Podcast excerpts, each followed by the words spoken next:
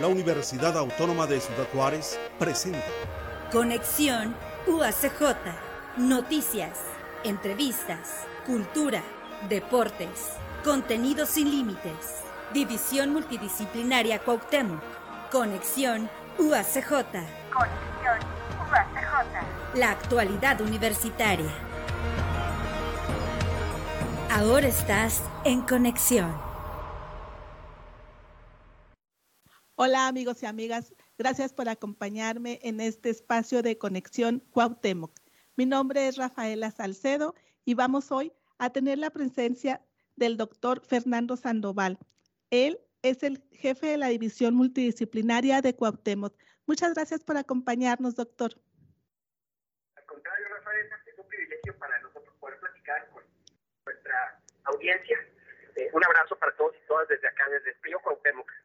Igualmente. Bueno, pues nos comenta que está haciendo frío ahorita por allá, Berna. A ver, desde el calor de la institución, háblenos sobre cómo se siente con esta nueva encomienda. Sí, fíjese, Rafael, lo platicábamos ahorita que está bien frío, ahorita en Cuauhtémoc, pero la verdad es que traemos eh, los ánimos bien cálidos porque pues tomamos esta encomienda que nos ha dado eh, el señor rector, nuestro eh, rector, maestro Juan Ignacio Camargo, de atender la jefatura de la división Cuauhtémoc. Eh, Rafael, yo tengo la fortuna de ser parte del proyecto de la división Cuauhtémoc desde el primer día. Yo soy de los profes viejitos acá en Cuauhtémoc. Y eh, pues hemos estado en eh, todo un periplo que ha significado eh, la presencia de nuestra querida casa de la UACJ aquí en esta región, en el noroeste. Y con ese antecedente, pues imagínense, eh, asumimos esta responsabilidad de manera muy entrañable porque se trata de nuestra casa. Es un espacio que hemos visto crecer, que nos ha visto desarrollarnos en todos sentidos, ¿verdad? Personal, eh, profesional, sin duda, académico, como investigadores, como docentes. Entonces, tomamos la división con una gran alegría, con una gran ilusión de poderla seguir hacer, hacer creciendo y de eh, ser congruentes con la visión que tiene el maestro Camargo eh, en torno a, la respuesta que debemos dar a la responsabilidad social que tiene la universidad en todas, pero además aquí en, en nuestra región. Andamos, seguramente lo escuchan, andamos muy contentos, andamos muy motivados, Rafael. Bueno, pues me imagino que esa es ser muy importante para usted que desde un inicio y ahora llega a este nuevo, a este nuevo este lugar, ¿no? O, o a este nuevo puesto en donde tendrá tanta oportunidad de desarrollar pues todo lo que ha vivido, todo lo que ha visto, está muy informado de las necesidades de este lugar. Sí, eh, hace un par de días platicábamos con una buena amiga acá, con la doctora Claudia Domínguez, a quien es coordinadora del programa de educación acá en Cuauhtémoc, que le mando un abrazo. Platicábamos cómo las escuelas, de todos los niveles, las de educación superior como la nuestra, sin duda, son en muy buena medida el reflejo de los contextos que las acogen, que las eh, albergan. Lo mismo ocurre acá, nosotros en la, en la división de Cuauhtémoc vemos cómo nuestra escuela es el barómetro de procesos complejos, de procesos multidimensionales que se sitúan en Cuauhtémoc. Y esto nos hace llamar la atención a la importancia de la presencia de la universidad en esta región, la importancia que tiene la UACJ como un espacio de construcción del conocimiento científico, de la ampliación de las humanidades, de, de, de las cosas buenas que tiene nuestra sociedad para esta región.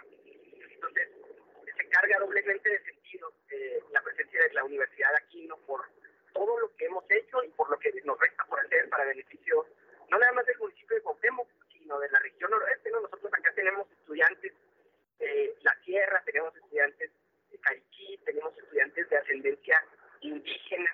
Entonces, es muy importante nuestra universidad en todos lados, pero es estratégica para la vida acá en Cuauhtémoc. Es eh, muy, muy, muy relevante para la vida cotidiana, no nada más para los procesos académicos, Rafaela, sino pues para toda la vida, ¿no? para la vida económica, para el desarrollo de, de las iniciativas en el área de cultura, de las artes, de la historia. Es eh, un, un eh, espacio privilegiado para crecer la UACJ aquí en Cuauhtémoc. Doctor, ¿cuál sería el mensaje para la comunidad universitaria y para la comunidad de Cuauhtémoc y de todas las áreas que están cercas? Sí, eh, pues en primer lugar compartirles nuestra alegría, nuestra determinación para poder eh, seguir trabajando como ya lo ha venido haciendo la división a lo largo de los años en beneficio de la comunidad. Eh, comentarle además que estamos en congruencia total con la visión que tiene el maestro Juan Ignacio Camargo Nata con respecto a las necesidades académicas y también, como le decía, la atención del contexto en, nuestra región. que invitarles a todas y a todos, dentro y fuera de la universidad, a que nos sumemos a esta eh, maravillosa aventura que significa la UACJ, la División Multidisciplinaria Cuauhtémoc, para todos y todas. Nuestras puertas están abiertas, tanto para los académicos, las académicas, y quienes compartimos la aventura cotidiana aquí en, nuestra división, y naturalmente para todos los actores eh, de la comunidad, estamos para servirles a todos. Doctor, pues le agradecemos que nos haya atendido. Sabemos que hoy es un momento pues con mucho trabajo y no nos queda más que felicitarlo y comentarle que están abiertos nuestros micrófonos para todas las actividades que tengan desde Cuauhtémoc. Igualmente, Rafaela, muchas gracias. Le comentaba Armando más temprano que está a la invitación acá. Lo noté como dudoso por el frío, pero bueno, esperemos que se vengan bien abrigados acá. Siempre serán recibidos con los brazos abiertos. Muchas gracias y esperamos verlo pronto. Así será, muchas gracias. Gracias, hasta luego, doctor. Hasta luego.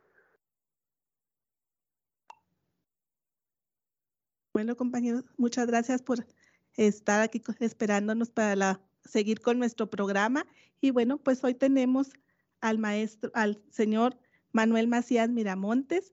Él es conferencista, instructor y tallerista en temas de desarrollo humano en la ciudad de Cuauhtémoc. Y él viene a hablarnos sobre la Semana Mundial de la Armonía Interconfesional. Bienvenido. ¿Qué tal? ¿Qué tal? Muy buenos días. Eh, es un gusto estar aquí con ustedes, agradecer la invitación y este, la felicitación al doctor Fernando Sandoval, que ha agarrado este nuevo reto ahora para dirigir acá en Cuauhtémoc la universidad. Este, pues eh, estamos aquí a la orden, listos para iniciar con, este, con esta reflexión. Diálogo, pues, reflexión. Platíquenos sobre qué es esta Semana Mundial de la Armonía. Eh, bueno, la, Semana Mundial de la Armonía este, es un evento que se hace desde el 2010. el rey de Jordania, Abdullah II, eh, propuso en el 2010 que se hiciera esta, esta Semana Mundial de la Armonía Interconfesional. Y la, Asamblea de la ONU, eh, todos los países, la Asamblea General de la ONU, eh, aceptó por unanimidad esa propuesta de este, de este rey de, Jordania y fue cuando inició ya en el 2012 la primera semana que ha venido año con año celebrándose con diferentes lemas. Un lema, por ejemplo, fue tolerancia, reconciliación y perdón. Otro lema fue servicio comunitario en favor de la paz. El siguiente año construir puentes más allá de las fronteras otro año de desarrollo sostenible a través de la comunidad interreligiosa y este año, en el 2023, el lema de, este, de esta semana eh, es la armonía en un mundo de crisis. Y el propósito es pues alcanzar un mayor entendimiento, una mayor cooperación entre todas las personas que por razones sociales o culturales profesan fe y creencias distintas. Las personas nacen en una cultura, se desarrollan en un contexto y creen lo que creen. Entonces, por cuestiones culturales somos diferentes. nadie es culpable de haber nacido en un país hindú, otro en un país este, muy guadalupano, otro en un país este, eh, budista, en fin. E, es, es, una cuestión que a veces eh, traemos cargando como del pasado, ¿no? Pero no somos culpables, somos responsables. Sí, responsables sí, pero culpables no. O sea, nacimos y, hemos sido educados y hemos recibido como un regalo la fe o la creencia que nuestros padres y nuestras culturas, nuestros países nos han inculcado. Eso nos hace diferentes en cuanto a la religión que profesamos, eh, pero no somos eh, culpables de ser diferentes. Eh, somos responsables, ¿por qué? Porque lo que nos dieron, yo como persona libre puedo rechazarlo o puedo confirmarlo se supone que lo que mis padres me regalaron en la fe, en el caso mío, la, fe cristiana, es eh, una fe que en mi libertad yo pudiera rechazar, pero yo decidí asumirla como un regalo, entonces soy responsable de eso.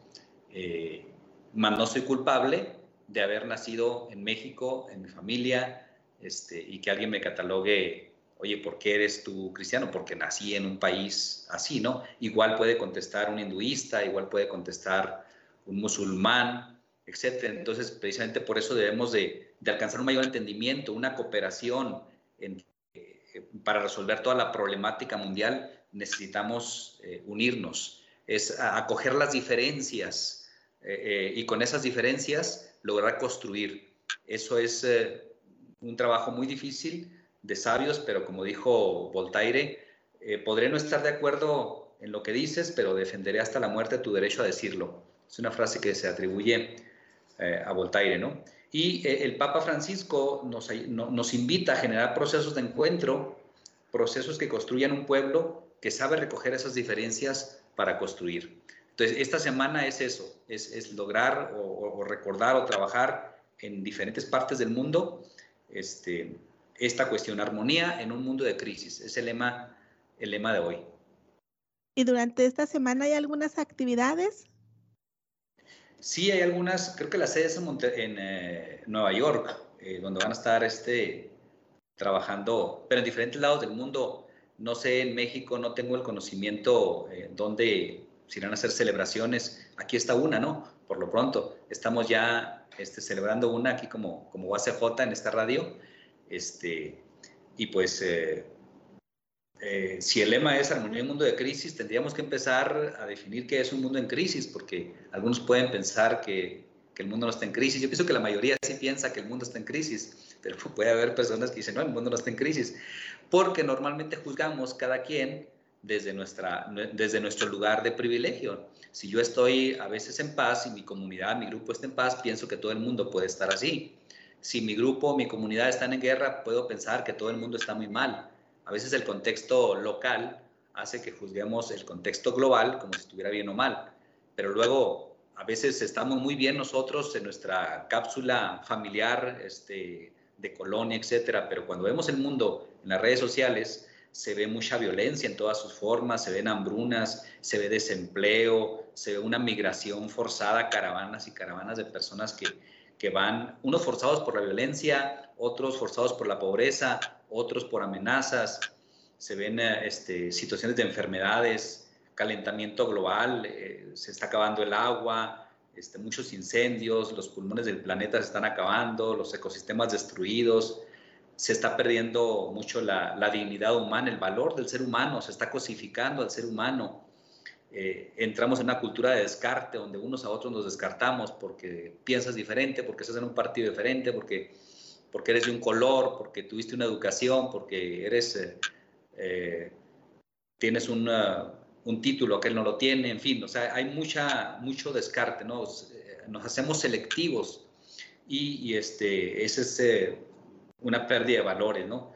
Eh, hay descomposición del tejido social, eh, hay polarización, grupos encontrados, todo eso son problemas y entonces el mundo está en crisis. Yo sé que muchos de los que nos están escuchando pueden agregar a esta lista pues un montón de cosas, de problemáticas a nivel local, a nivel nacional, a nivel mundial, pero definitivamente el mundo está en crisis. Entonces este lema se me hace muy propio. Eh, que hayan puesto ese tema me da mucho gusto porque está siendo un imperativo la armonía en este mundo de crisis. Para enfrentar la crisis necesitamos armonía, necesitamos ponernos de acuerdo. Un desafío de los más grandes que tenemos es ese. No nos sabemos poner de acuerdo. Eh, ese es un problemota. Y al no saber ponernos de acuerdo, las crisis van en escalada.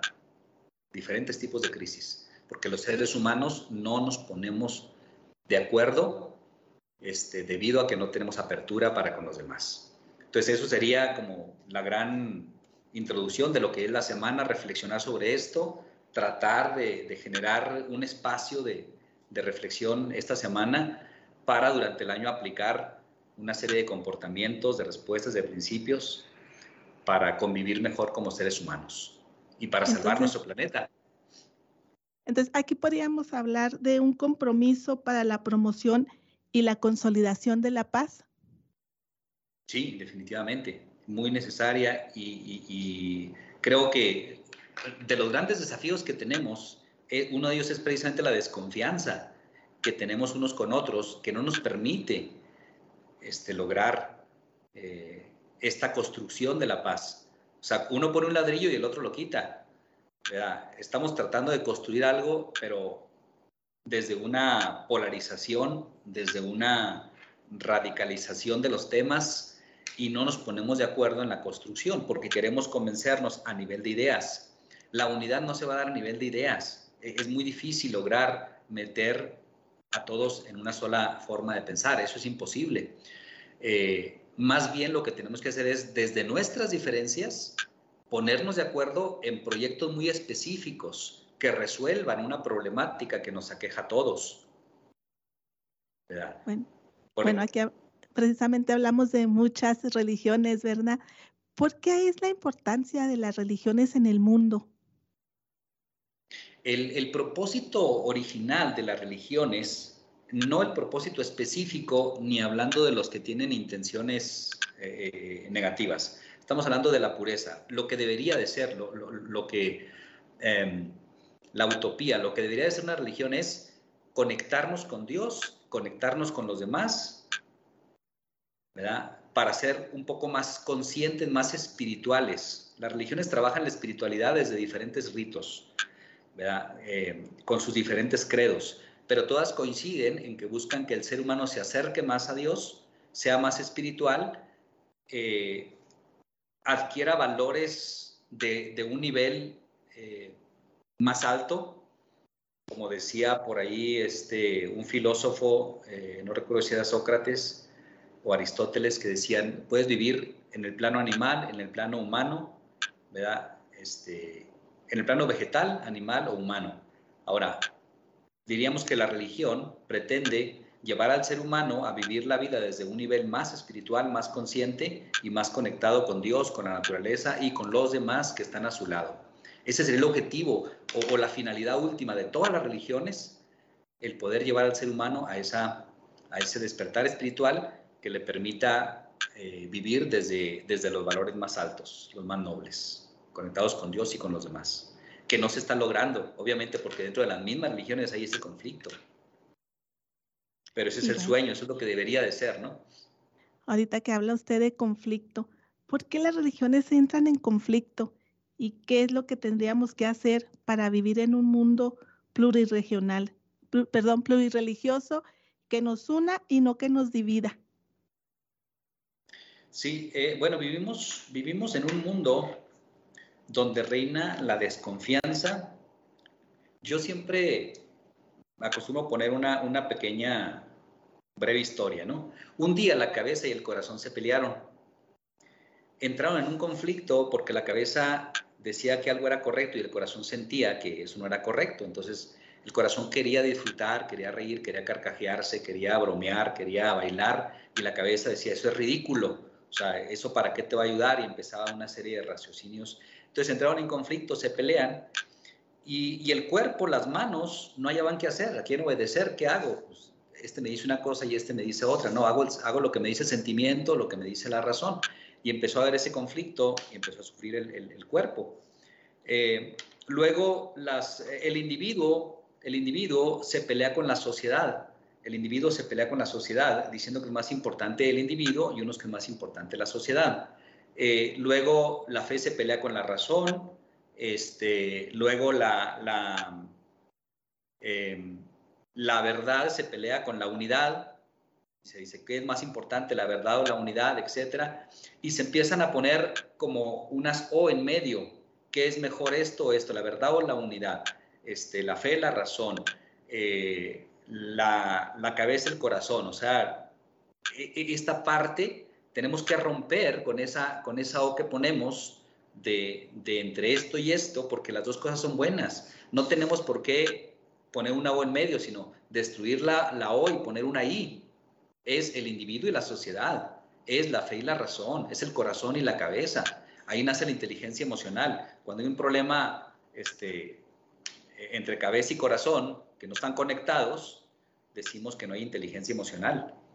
Eh, es lo mismo en las esferas humana y social, el individuo con la sociedad. ¿Quién es más importante? ¿Quién hace a quién? ¿La sociedad hace el individuo o el individuo hace la sociedad? Y nos perdemos en una serie de, de, conflictos filosóficos y se nos olvida que las dos cosas son tan importantes, tanto el individuo como la comunidad.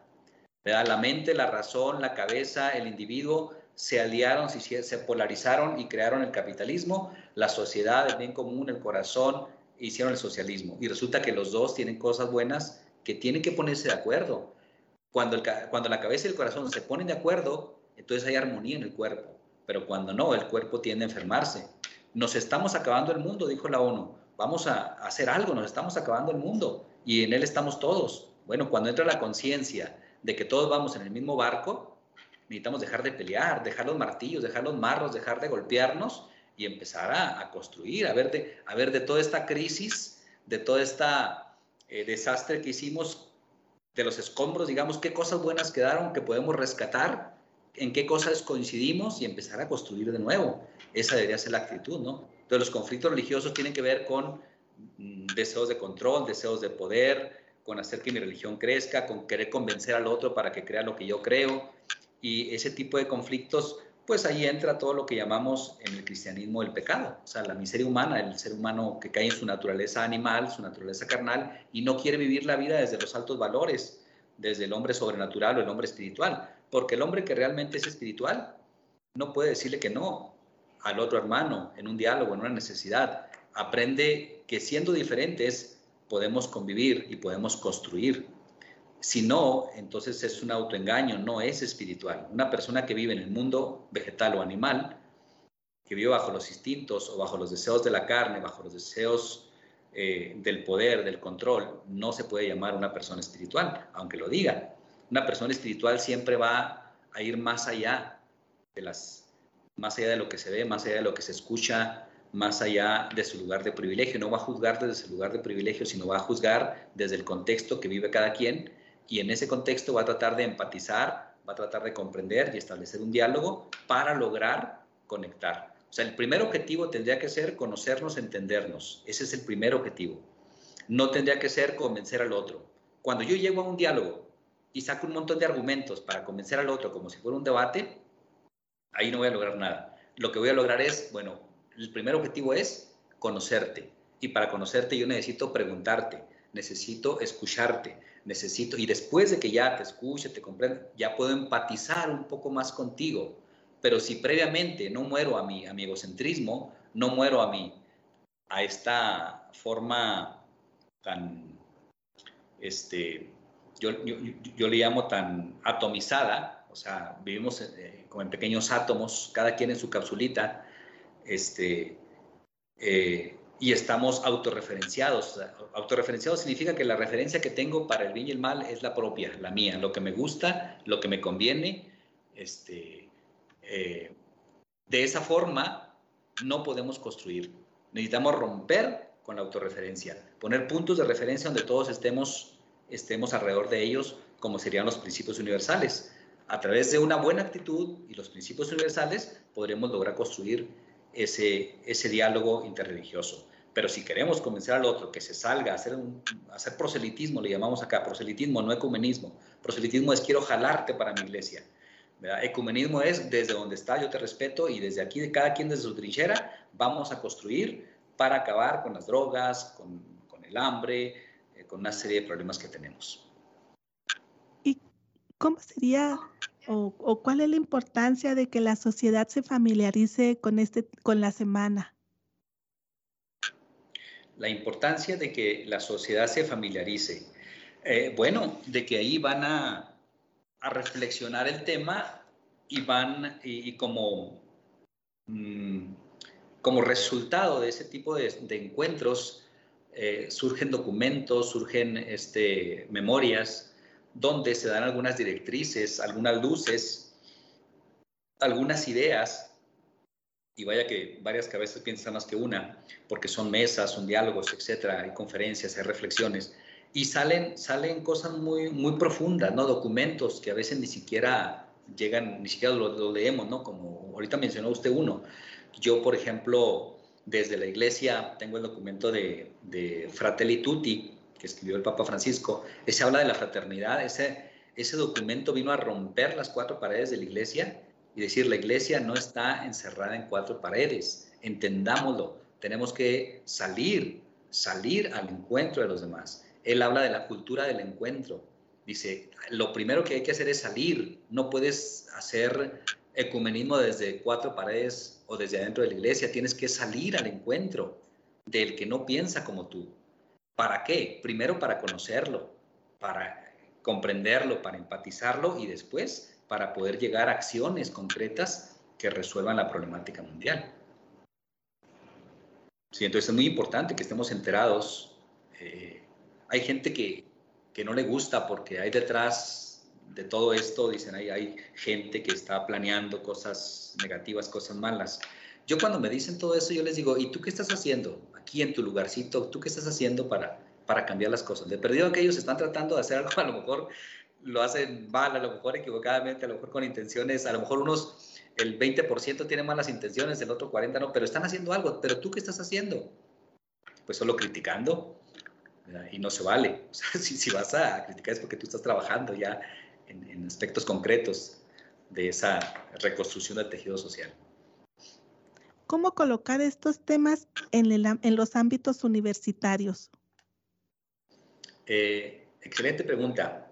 Una vez me, preguntó, no me preguntó, me dijo un señor, es que en Cuauhtémoc no hay líderes, dice, siempre son los mismos en todos lados, los mismos gobiernos, los mismos diputados, los mismos, andan nomás brincando porque no hay líderes. Entonces yo le, le compartía, eh, le digo, sí hay muchos líderes, muchos líderes, pero el tema de liderazgo, le digo, tiene que ver con el, primero con el autoliderazgo. O sea, quien quiera, quien quiera reformar al mundo tiene que reformarse a sí mismo, tiene que empezar a dejar sus odios, sus prejuicios, sus broncas que trae para poder este, ir, a, ir a otro nivel. El autoliderazgo. Luego, segundo, tiene que aprender a influenciar a su entorno y luego las comunidades. Bueno, eh, tenemos muchos líderes, pero muchos líderes que son excelentes en sus empresas, excelentes eh, en, sus universidades, etcétera, pero siempre y cuando todos vistan del mismo color. O sea, si ya cambiamos o si ponemos gente con dos camisas diferentes, por ejemplo, vamos a juntar a los de la universidad fulana de tal con los de la universidad fulana de tal, ahí empiezan los problemas. A los del partido fulano de tal con los del partido fulano, ahí empiezan los problemas a los de la religión fulano de tal con la religión fulano de tal, ahí empiezan los problemas. ¿Por qué? Porque lo que no tenemos es un liderazgo con capacidades de articulación social.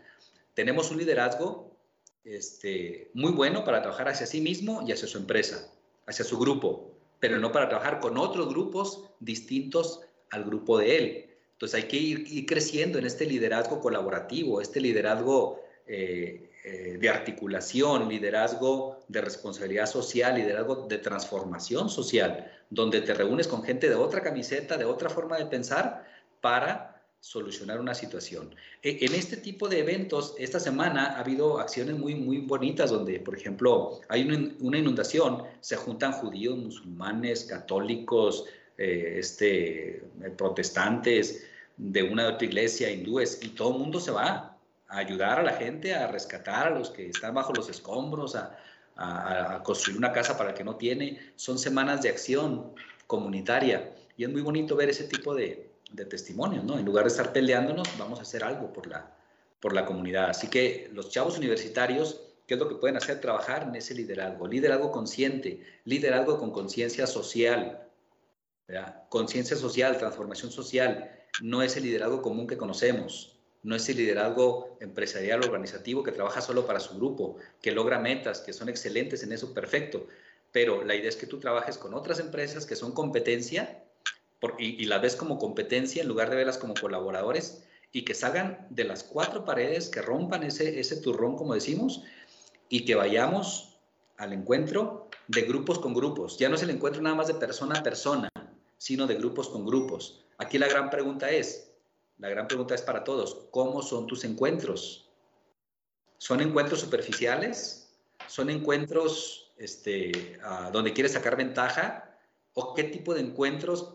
¿O son encuentros profundos? Marcan la vida de las personas con las que te encuentras, los grupos hacen proyectos, logran concretar algunos proyectos y acciones y pueden trabajar juntos. Eh, eso sería el ideal, ¿no? ¿Hasta qué nivel son tus encuentros? Todos estamos llamados a encontrarnos. Hay que salir, hay que caminar y hay que encontrarnos. Pero encontrarnos, al momento de encontrarnos tenemos que hacer profundidad en el encuentro. Tú vas por la calle, ves a un niño, no le lances la moneda. Estaciona tu carro, platica con él. Involúcrate un poco, haz, la obra completa, no nada más le des el, el pescado, sino ves su contexto. Claro que no se puede en todos los casos, pero, pero intentando se puede en algunos casos y, como grupos podemos salir pues de nuestras cuatro paredes y compartir con los demás. No importa de qué partido, de qué religión o de qué creencia sean. Porque ni ellos me van a tratar de convencer, ni yo a ellos. O sea, lo que, vamos a fijarnos en los puntos que nos unen, una necesidad, un problema, un, desafío, y juntos lo conseguimos. Y, y cada quien sigue en su trinchera, no pasa nada. Sí, bueno, pues desde el compromiso común, ¿verdad? Para promover la dignidad y el bien de todos. Bueno, pues ¿con qué cierra Manuel?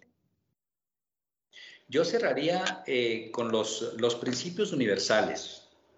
Hay una referencia, y, esto para todas las religiones que tienen sus libros sagrados, en el nuestro, que es la Biblia, hay una referencia de principios. Yo, invito a que se lean esos libros, esos libros, en el caso de los cristianos, la Biblia, este, eh, a nivel horizontal, no solo a nivel vertical una lectura vertical sería yo y Dios, pero una lectura horizontal sería lo que estoy leyendo, qué principios universales para convivir mejor entre unos y otros podemos practicar. Y entonces diríamos, ok, el, principio número uno, eh, digamos, son varios principios, pero solo, por, poner uno, eh, el destino universal de los bienes el destino universal de los bienes. Los bienes fueron creados para todos. ¿Por qué nada más unos cuantos los tienen? ¿Sí? El destino universal de los bienes. Y luego, el bien común. Y luego la fraternidad. Y luego la justicia. Y luego la libertad. Y luego la dignidad humana. Y luego el trabajo. E, e, esos principios universales que valen aquí en China, que no son relativos, sino que son principios grandes del cual se desprenden otro mundo de, de valores y de principios chicos que sí pueden ser muy relativos, pero estos grandes no, porque de ahí nace todo el bien este, para la humanidad. Eh, que, que fuera nuestra referencia, que pudiéramos referenciar. ¿Qué es una referencia? Es algo contra lo cual me comparo para saber si estoy o no estoy en el camino correcto. Un punto de referencia, yo quiero llegar allá y trazo un mapa con ese punto de referencia. Si no hay un punto de referencia, cualquiera puede decir yo estoy bien y alguien le puede preguntar comparado con quién. Estoy mal comparado con quién. Si no hay un punto de referencia, estamos perdidos. Y ahorita estamos autorreferenciados. O sea, cada quien dice que lo que le gusta, que lo que le conviene, este, eso es lo, correcto. Y no siempre es lo correcto. Hay que estar dispuestos a em, sacrificar de lo mío para el bien común. ¿Qué cosas de mí? Hay cosas que no me gustarán, pero que son necesarias. A mí a lo mejor no me gusta la disciplina, a lo mejor no me gusta eh, no sé, la limpieza, pero si trabajamos en un proyecto común y el proyecto común demanda que haya disciplina y que haya limpieza y que haya puntualidad, aunque no me guste, yo tengo que sacrificarme y cada quien tiene que sacrificarse por el bien común de ese proyecto. ¿Sí? Entonces, eh, practicar los principios universales, estudiarlos, cuáles son los principios universales y este, a partir de ahí aplicarlos a la empresa, aplicarlos a la familia, aplicarlos a la universidad, aplicarlos al estudio, aplicarlos a la sociedad, el poder elaborar proyectos con esos principios en mente, que sean como los rectores, como los ejes sobre los cuales giremos, y, de esa manera estos principios pueden ser una referencia buena para poder construir un mundo mejor, eh, para poder reconstruir, porque hemos acabado, estamos, estamos ya casi acabando con el planeta, tenemos que hacer algo urgente, urgente, urgente, tenemos que ir a construir. Y los principios universales pueden ser conductores para la paz, para lograr armonía, para lograr todo esto, ¿sí? Pero cada quien empieza, el cambio empieza por uno mismo. El cambio empieza por uno mismo y tenemos que llegar hasta liderazgo social, liderazgo transformador a nivel social, liderazgo consciente, liderazgo que sale de mis cuatro paredes personales, de mis cuatro paredes institucionales y que llega a ser este, sinergia con otros equipos de otros colores eh, e incluso de otros países, de otras creencias, etcétera. Bueno, pues agradecemos su participación, señor Manuel Macías, en este espacio de la UACJ. Gracias, al contrario, ustedes, y estamos a la orden. Yo trabajo en asociaciones civiles con muchas organizaciones de diferentes, de diferentes religiones. Y, y vieran, vieran qué padre, cuando estamos trabajando un proyecto, no tocamos ningún aspecto religioso, simplemente nos dedicamos a elaborar el proyecto para discapacitados, para ancianitos, para niños de calle, para adictos. Eh, y, y, viera que la religión no estorba, al contrario, la actitud de una persona espiritual es muy diferente a una persona que no quiere lograr la unidad, sino que busca su propio interés. Busquemos el interés común. Y, y de esa manera estaremos ganando, ganando para nosotros. Bueno, pues agradecemos la presencia del señor Manuel Macías Miramontes y a ustedes amigos y amigas les agradecemos que nos hayan escuchado desde UACJ Radio. Hasta la próxima. Conexión UACJ. Conexión UACJ. División Multidisciplinaria Cuauhtémoc. Es una producción de la Universidad Autónoma de Ciudad Juárez. Conexión UACJ. La actualidad universitaria. Conexión UACJ. La actualidad universitaria.